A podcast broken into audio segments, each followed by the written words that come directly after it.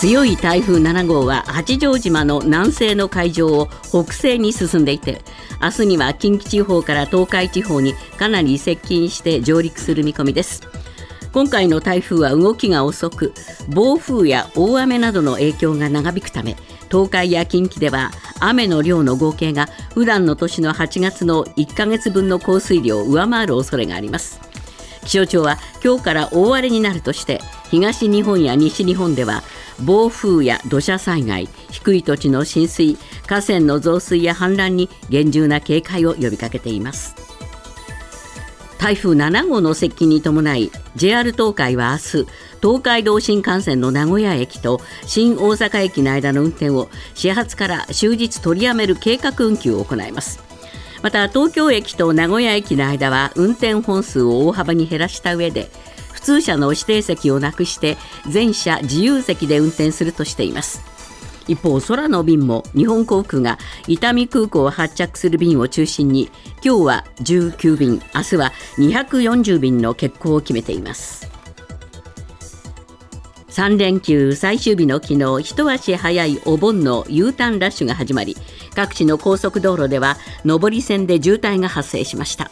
また鉄道も各地の駅で混雑が見られ JR 各社によりますと東北新幹線は仙台駅を出発する上りの一部列車の自由席が乗車率100%を超えました。上越新幹線の上りでも一部列車の自由席の乗車率が100%以上となった一方東海道新幹線は目立った混雑がありませんでした。アメリカ・ハワイ州のマウイ島で今月8日に発生した山火事でこれまでに93人の死亡が確認されました。これは地元当局が12日に明らかにしたもので死者はさらに増える見通しです。地元メディアによりますとアメリカでの山火事の犠牲者数では1918年以降で最も多くなっていて当局は連絡が取れていないおよそ1000人の安否確認を進めています。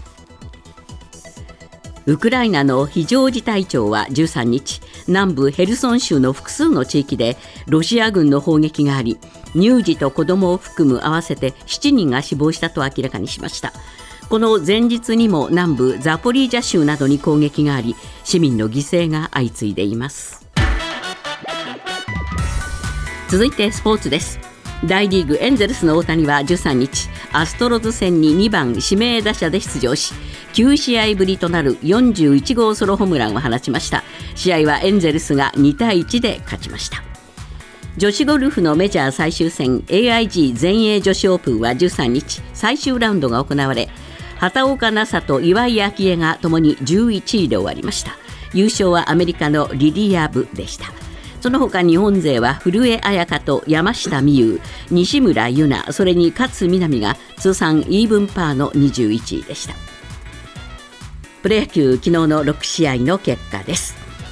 セ・リーグ阪神対ヤクルトは阪神が5対3で勝ち10連勝で早ければ明日にもマジック29が点灯します。中日対広島は中日が延長10回2対1でサヨナラ勝ち。巨人対 d n a は巨人が8対1で勝ち。勝率を5割に戻しました。パ・リーグ楽天対オリックスはオリックスが1対0で勝ちました。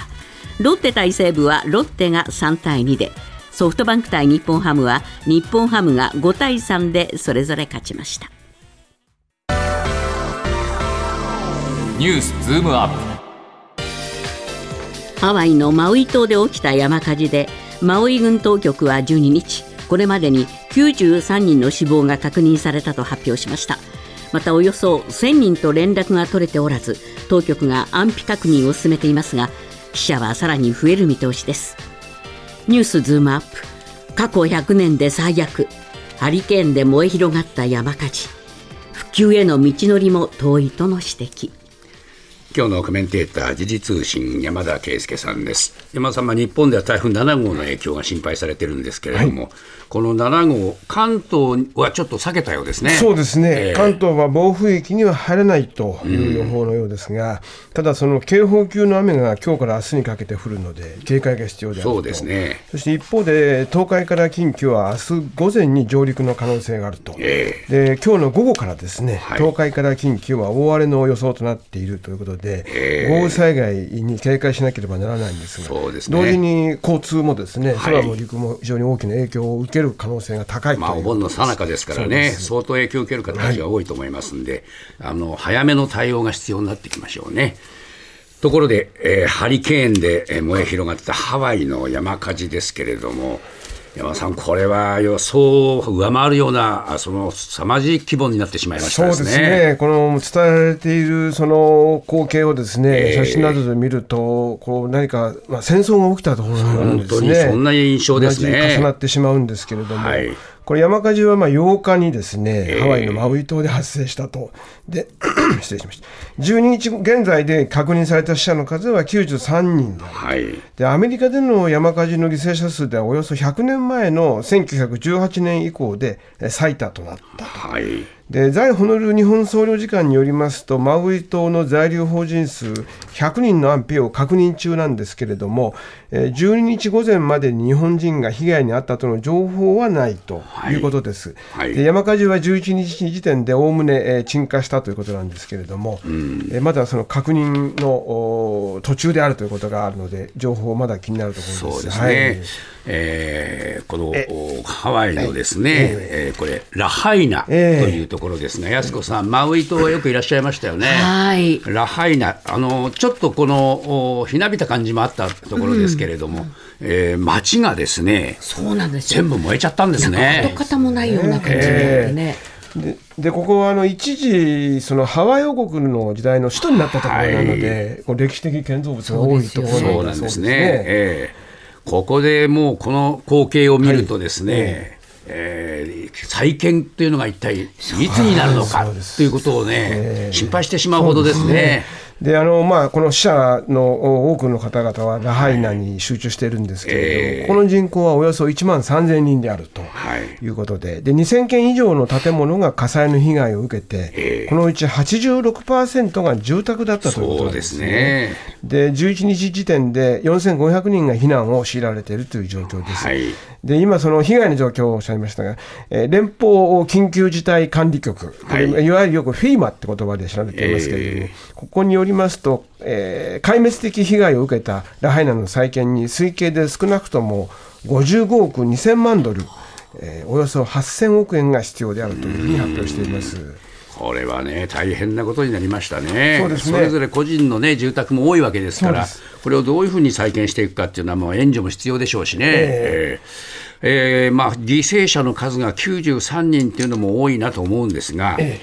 山田さん、まだ1000人以上行方不明っていうんでしょここが気になるんですね、えでまあ、この安否確認のために、この犠牲者の方も含めて、ですね、ええ。この捜索犬12匹があー、まあ、追加投入されるということなあ投入されるということなんですけれども、ええ。まあ、さらに追加投入ですから、まあえええーなんとしても必死で、まあ、あの全力で探そうとはい。いうことだと思うんですけども。れだけ犠牲者が増えてしまった原因っていうのは、ええ。先ほどもちょっとお話出ましたけど、まず風ですかね。風がありますね、ええ。で風とともにですねあの避難を呼びかける警報システムが作動しなかったと、これがアメリカで、えーまあアメリカのメディアで問題視されているんですけれども、ええ。まあ、日頃からこの津波の危険などに備えるハワイ州では、大規模な警報システムが整備されているということ、ええ。まあこれはあのハワイに行かれた方はよくご存知だと思うんですが、はい。ただ、そのマウイ島では火災当日ですね、サイレンが鳴ることはなかったと言われてるんですね。で、この鳴らなかった理由について、ハワイ州のグリーン知事はですね、ええこの火災で通信網が断たれたことなどが考えられるというふうに言ってまして、ええ。まあ、これ、検証、何が起きたかは検証するということなんですけれども、今の一つの、まあ、想定としてですね、ええ。ーサイレンにならなかったのは、この火災によるものであるともいう風速30メートル超えるような風だったそうですね。そうですね、ええ。ラハイナでは8日、最大秒速およそお35メートルということで、あこれ、まああの、ハワイの国立気象局などによりますあ、アメリカ国立気象局などによりますと、7日以降、ハワイ諸島各地では秒速26メートル前後だったということなんですけれども、ええ。さらにそれを大きく上回るはい。強風だったと言われています。ああのもともと干ばつで非常にその空気が乾いてたというね、ええ。状況もあるようですこれね。もう異常干ばつの状態がですね実はもうハワイはこれ AP 通信によりますと5月末から6月にかけてですねもう乾燥していてえでも8月にはですね島の8割がもう乾燥状態になっていたはいということなので、そこに山火事ですからね、もうこれはやっぱり燃え広がってしまって、ええ。そのお火の手の速さに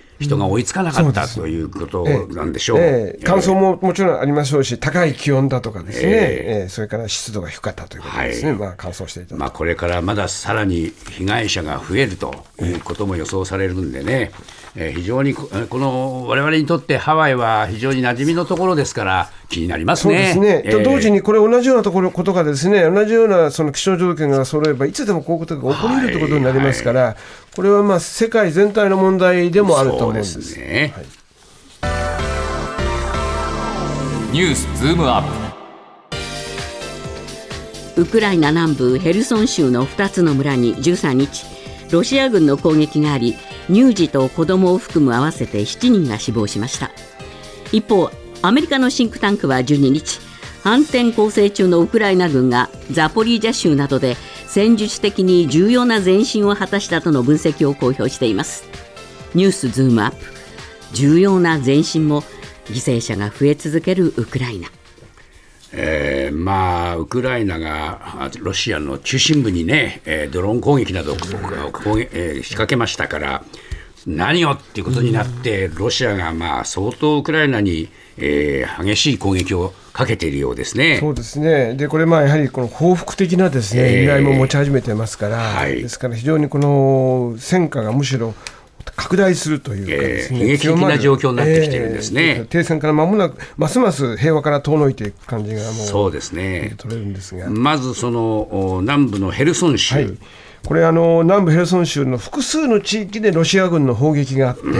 え7人が死亡したということを、ウクライナの非常事態庁が明らかにしました。これはもう市民ですね。そうです、えで死者にはですね、えー生後2 3にえー生後23日のですね、えー女の子も含まれているということです。本当にね、悲惨な状況になりましたですね。はいまあ犠牲者はすごく増えてきてるんですね。そうですね、えであの犠牲者の数がどんどん増えている中で、そのまあ、この市民の犠牲がですね、えこの南部ザポリジャ州などの攻撃によって、まあ、あの相次いでいるということで、でまあ、アメリカのシンクタンクの戦争研究所はですね、ウクライナ軍がザポリージャ州と東部ドネツク州の境界付近で戦術的に重要な前進を果たしたとの分析を公表しているんですけれども、ええ。今おっしゃいましたように、この犠牲が増えているという状況、ええつまり、えーなんとか重要なまあ前進をしたということで、ウクライナはもう攻勢をかけているという情報は、これはまあ、ウクライナ側にとっては両方かもしれないけど、全体としてやはり市民にとってはですね、ええ市民の犠牲はもうますます増増えてしまっているといいう現状なりまですす。ね。まあ、あのどうなんでしょうかね、ワグネルのこの存在もですね気になりますが、いろいろな分析が出てきましたね。そうですね、このワグネルに関しては、やはりイギリス国防省がいつもなあの先行した情報を出してくることが多いんですけれども、はい。えーそのおイギリス国防省、13日にですね、えーこの SNS に投稿した内容によりますと、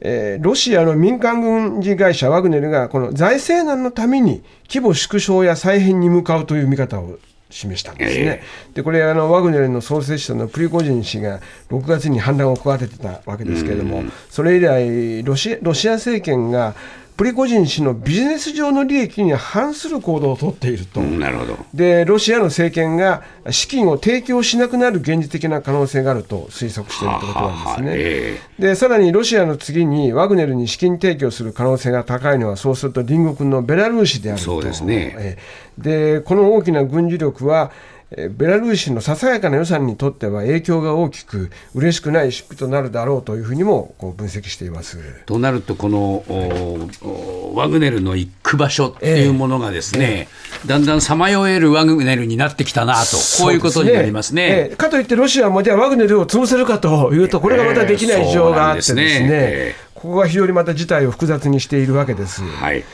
であのロシア国防省はですねこのまあ黒海にですね、ええ。えー民間の貨物船に、え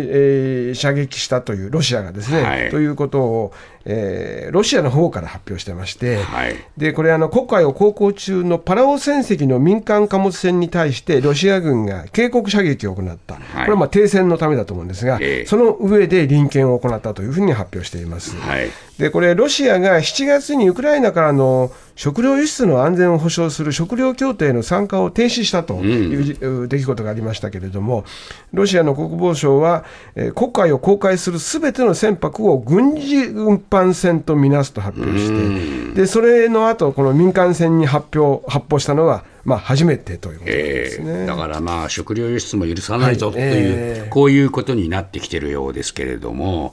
どうなんでしょうかね、ウクライナ海軍は、この航行できるような回廊を作ろうと、えー、まあ、こういう話もしてますそうですね、これ、えー、あの12日までに国海での民間の船舶が航行できる暫定的な海上回廊を設置したと発表していたわけなんですけれども、でウクライナ海軍によりますと、この暫定的な回廊を通じて、商船はウクライナの港湾にへの出入りがですね、港湾への出入りが可能という通達を通達を出しているんですけれども、えー、これ、同時にロシアが及ぼす軍事的な脅威や機雷の危険性はすべての航路沿いに存在し続けているともまあ警告しているです。から、この回廊はそう安全とも言い切れないでしょう。むしろ危険な回廊ということだと思うんですね。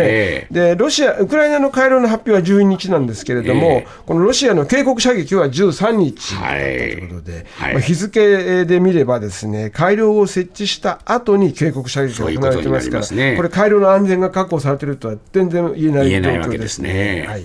どうなんでしょうか、まあ、やっぱりこうやってお互いに攻撃し合っている状況っていうのは、まだしばらく続きましょうか。これはむしろですね、えー、こうした状況になればなるほど、ですねお互いこれ、まあ、ある意味で、まあ、チキンレースというか、ですね、えー、もうその、まあ、我慢も強いられる、お互いそれぞれにとっても、そのまあ、マイナスもあるわけですけれども、はい、とにかく引くに引けないという状況になってしまってますから、えー、もう短短期に、まあ、年内になんとか停戦などということが一時ちょっとささやかれた時もありましたけど、全くそれとは別の状況になっている上にですね、えー、この食料の問題は世界全体の経済に影響を与えるということが起きています。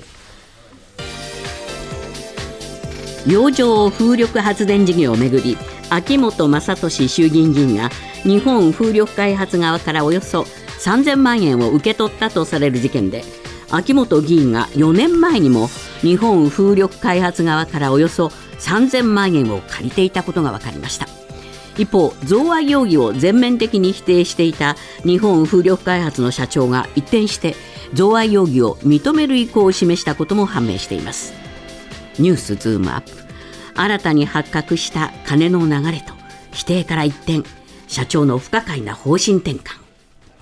えー、山田さん、まずお金ですがね、初め3000万円って言ってましたけど、倍以上になっちゃってるんですよね。そうですね。この秋元議員、まあ、元自民党議員で、前外務政務官ですけれども、この秋元議員が4年前の2019年に個人馬主として JRA 日本中央競馬会に登録申請する際に社長からおよそ3000万円の提供をですね、えー、えー、これその今まで言われてた3000万円とは別にですね提供を受けていたと、えー、でこれあの JRA のホームページによりますと個人馬主の登録要件として継続的に保有する資産が預貯金や不動産などを含めて7500万円以上あることが盛り込まれていて、でまああのまあ、すでにこれは返済がされているようですけれども、うん、えー、塚脇社長の弁護士は、金融機関の利子の2倍程度を謝礼として受け取っていて、まあ、あの賄賂には当たらないというふうにも言っているわけです。で、はい。でちなみにこの1年前の2018年にはですねただ洋上風力導入に向けた再エネ海域利用法の制定がされてるんですけれども、えー、もうすでに指摘されたお金のうち1000万円は去年ですね、えー、事業者の審査基準が日本風力開発などに有利なように変更された直後に秋元議員に渡っているということも分かっていてで今回も2018年の法律の制定に何か関係があったんじゃないかということが疑われるそうですね。まあ、そうした中で、この日本風力開発の社長がですね、えー、一転して、えー、贈賄を認め始めたという話になってますね。ちょっと驚きましたね。びっくりしましたね。これ、しかも各社とも一斉に報じたものですから、えー、この手の話が出るときは、普通、この捜査当局とかですね、えー、検察態度からのリークであることが多いものですから、どちらかといえば、まあ、報じる社があったり、報じない社があったりするんだけど、今回、一斉に報じたので、一体何事かと思ったら、なんと社長の弁護人が11日に明らかにして。そういうことなんですね、えー、まあ、それはもうみんな覚悟はなということなんですけれども、えー、でこの社長の弁護人はこれまでですね、これまでですね、塚本あ脇本氏と塚脇社長は、2021年秋に競走馬を保有する馬主組合を設立していて、